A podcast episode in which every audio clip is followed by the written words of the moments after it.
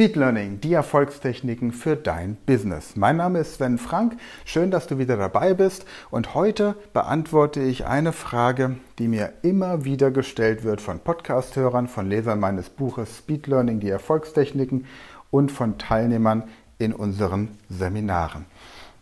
Die Frage ist, ist es sinnvoll, von Anfang an mit Muttersprachlern eine Fremdsprache zu lernen? Also angenommen, ich möchte jetzt Italienisch lernen, ist es sinnvoll von Anfang an bei einem Italiener, der Deutsch oder Englisch kann, wenn ich Englisch spreche, diese Sprache zu lernen? Und die Antwort darauf ist klipp und klar nein. Es ist nicht sinnvoll, bei einem Muttersprachler eine Fremdsprache zu lernen, wenn ihr noch keinerlei Fremdsprachenkenntnisse in dieser Sprache habt. Das sage ich jetzt nicht, weil ich möchte, dass ihr meine Kurse kauft. Natürlich möchte ich das, aber weil es einfach stimmt, weil es Fakt ist. Und ich habe bei über 20 Sprachen mittlerweile experimentiert, wie man eine Sprache am besten lernt. Und habe festgestellt, dass es immer effektiver ist, wenn man zunächst bei einem Muttersprachler der eigenen Muttersprache lernt, der die Sprache, die man sich als Zielsprache ausgesucht hat, selbst gelernt hat.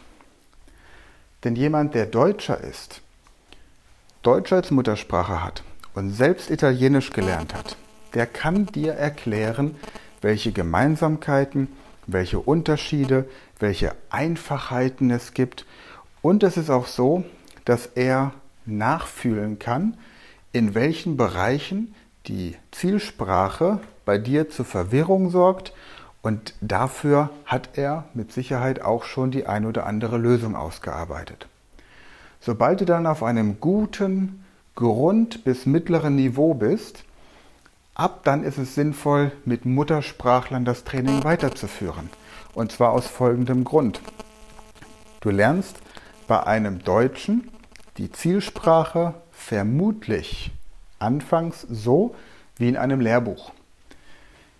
Bei dem Muttersprachler hingegen lernst du die Zielsprache so wie eine Muttersprache. Jetzt ist das Dilemma, dass du auf der einen Seite natürlich grammatikalische Gesetzmäßigkeiten lernen möchtest, um möglichst schnell die Sprache zu lernen. Du willst ja keine drei Jahre durch Trial and Error, Versuch und Irrtum, wie ein Kind seine Muttersprache lernen, sondern du möchtest nach Möglichkeit innerhalb von kürzester Zeit diese Sprache meistern. Und dazu brauchst du das theoretische Konstrukt.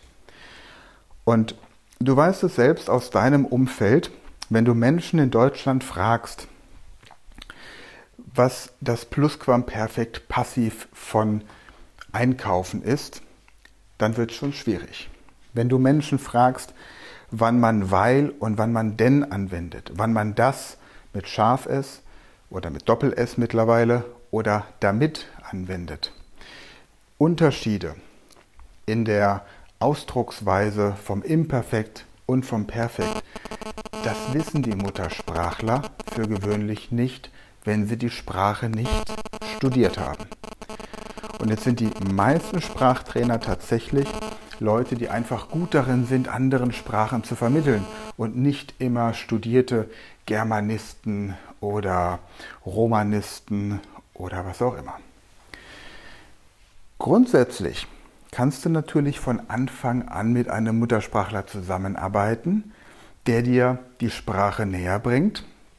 Wundere dich aber nicht, wenn er dir bestimmte Fragen nicht beantworten kann. Fragen, die einfach aus Sicht des Muttersprachlers beim Lernen seiner Muttersprache nie aufgetaucht sind. Und wenn ich manchmal Leute, die schon sehr gut Deutsch können, helfe, ihr Deutsch noch weiter zu perfektionieren, merke ich auch, dass da Fragen gestellt werden, über die ich mir noch nie in meinem Leben Gedanken gemacht habe. Zum Beispiel, welcher Fall nach wegen steht. Heißt es wegen dem, wegen des, wegen den, wegen der? Ja, und wann heißt es denn wie? Und warum sind manche Nomen männlich und manche weiblich und manche sächlich und nach welcher Regel funktioniert das im Deutschen?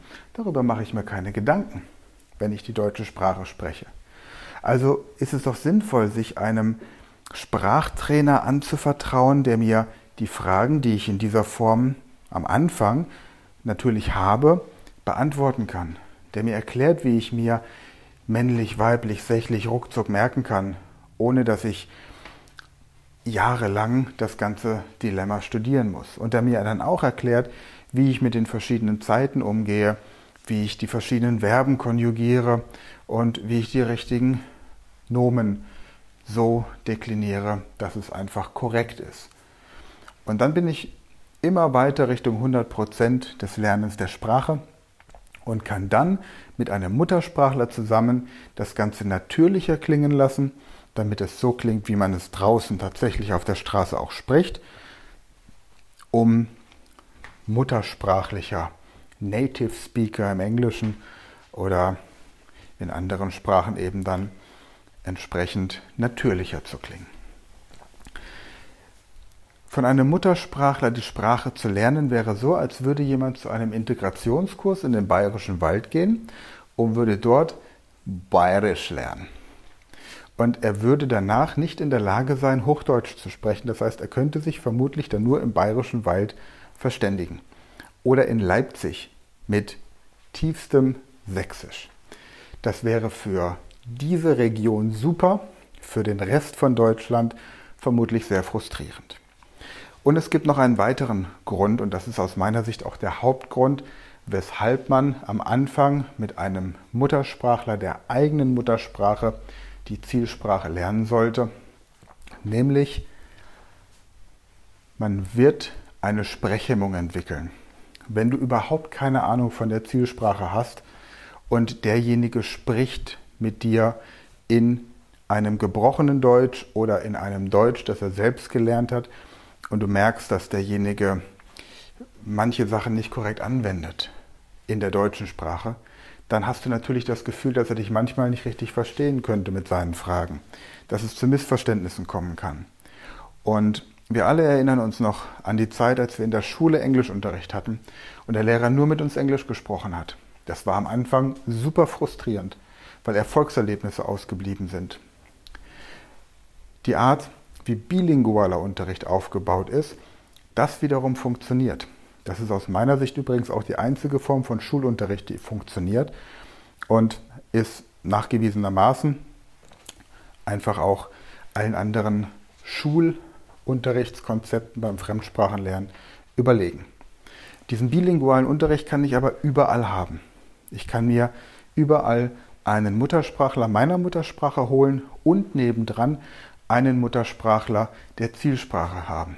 Dann kann ich beides miteinander kombinieren. Das ist das, was wir machen, wenn wir beispielsweise Leute haben, die sagen, ich möchte gerne Arabisch innerhalb von zehn Tagen lernen. Dann haben wir einen unserer Speed Learning Trainer dabei, der erklärt, wie man diese Sprache lernt, wie man sie so aufbereitet, dass man sich die Vokabeln zuverlässig merkt und theoretisch sagen kann, ich habe das Verb machen als 187. Wort gelernt und weiß genau, wie ich es anwenden kann. Und wie man dann die richtige Aussprache erreicht und welche Formulierungen man dann mit diesem Verb im Alltag so hat, das übernimmt dann der Muttersprachler. Und so wird wiederum ein Schuh draus. Also, um die Antwort auf die Frage, ob es sinnvoll ist, von Anfang an eine Sprache bei einem Muttersprachler zu lernen, final beantworten zu können, ist Folgendes zu beachten. Erstens, was habe ich für einen Anspruch? Zweitens, wie viel Zeit und Energie möchte ich sonst investieren? Habe ich wenig Zeit, wenig Geld, wenig Motivation und eine geringe Frustrationstoleranz, dann sollte ich auf den Kontakt zu einem Muttersprachler am Anfang verzichten. Habe ich den Anspruch, die Sprache wirklich zu verstehen von ihrer Struktur her, mit Grammatik, mit Aufbau der Verben, mit Deklination der Substantive und Nomen, dann sollte ich auch am Anfang auf die reine Konfrontation mit Muttersprachler meiner Zielsprache verzichten. Habe ich hingegen eine sehr hohe Motivation, bin ich offen für neue Techniken, bin ich bereit, viel Zeit zu investieren über einen Zeitraum von, sagen wir mal, zehn Tagen, bin ich bereit, dafür auch anständig Geld zu bezahlen. Und zwar so, dass zwei Sprachtrainer angemessen honoriert werden können, bin ich bereit, mein Gehirn so zu ernähren, dass ich innerhalb dieser zehn Tage Höchstleistungen bringen kann und bin gleichzeitig darauf bereit, darauf zu verzichten, Dinge zu tun, die mein Gehirn vergiften in dieser Zeit.